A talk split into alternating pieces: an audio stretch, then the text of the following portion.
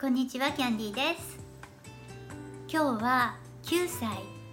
英語学習の臨界期というテーマについてお話ししたいと思います。私は2歳から約75歳ぐらいまでの方に英語を教えているんですけれども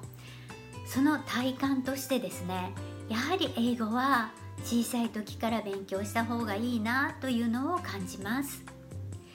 私自身2歳3歳4歳5歳の子どもさんたちの英語の発音にはとてもとてもかないません。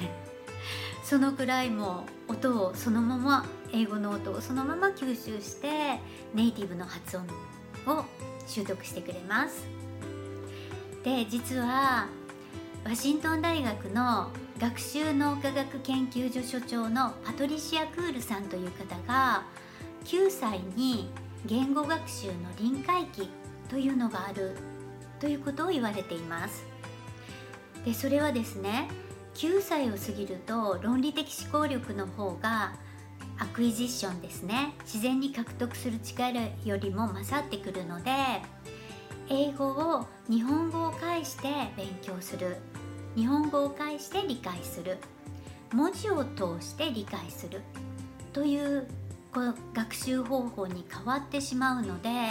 英語の音そのものを吸収するのがとても大変になってくるということなんだそうです。で日本語耳ができてしまうと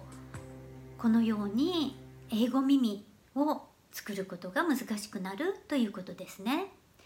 で私もすごく驚いたんですけれどもなんとですね英語と日本語は音の周波数がかなり違うんです。ちょっと見ますね資料を。なんとですね日本語の音は 125Hz から 1500Hz くらい。で英語はですね 2000Hz から 12000Hz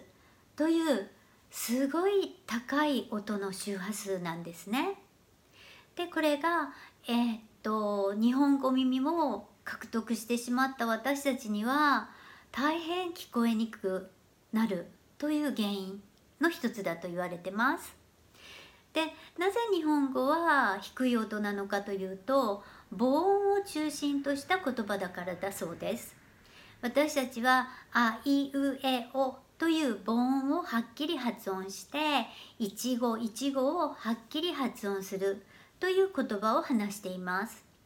ところが英語の方はですね「あ」「ぶ」「く」とかこういう子音を中心にした言葉なので周波数がとても高いそうなんです。で私たち日本人にはなんか風の音息の音ぐらいにしか聞こえないですよね。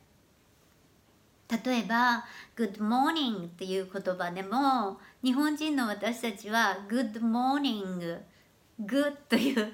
G の後に「O」をつけて母音の「O」をつけて「グ」あ「U」ですね「U」をつけて「グ」と言ったりしますけれどもネイティブの人が話すのを聞いたら「Good morning」って言って子音のところはほとんど聞こえないっていう感じですよね。なのでクラッシェンも言っていましたけれどもアクイジッションですね。赤ちゃんの時から学ぶ。赤ちゃんが言葉を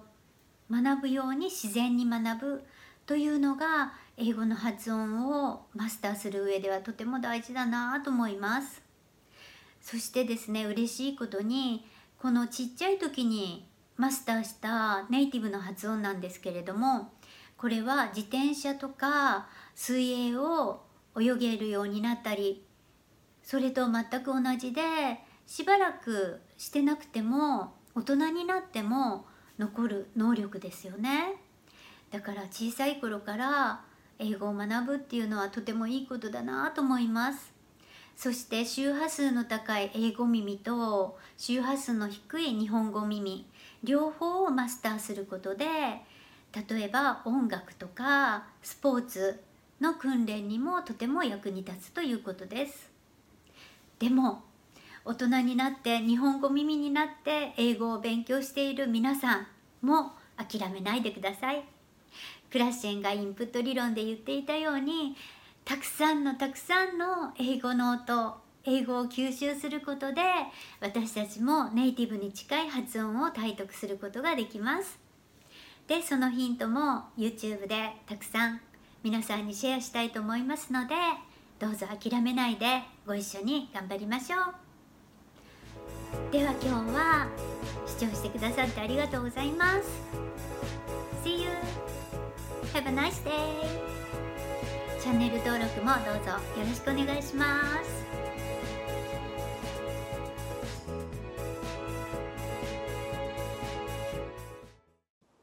新作動画を見てくださる方はこちらをクリックしてチャンネル登録をよろしくお願いします。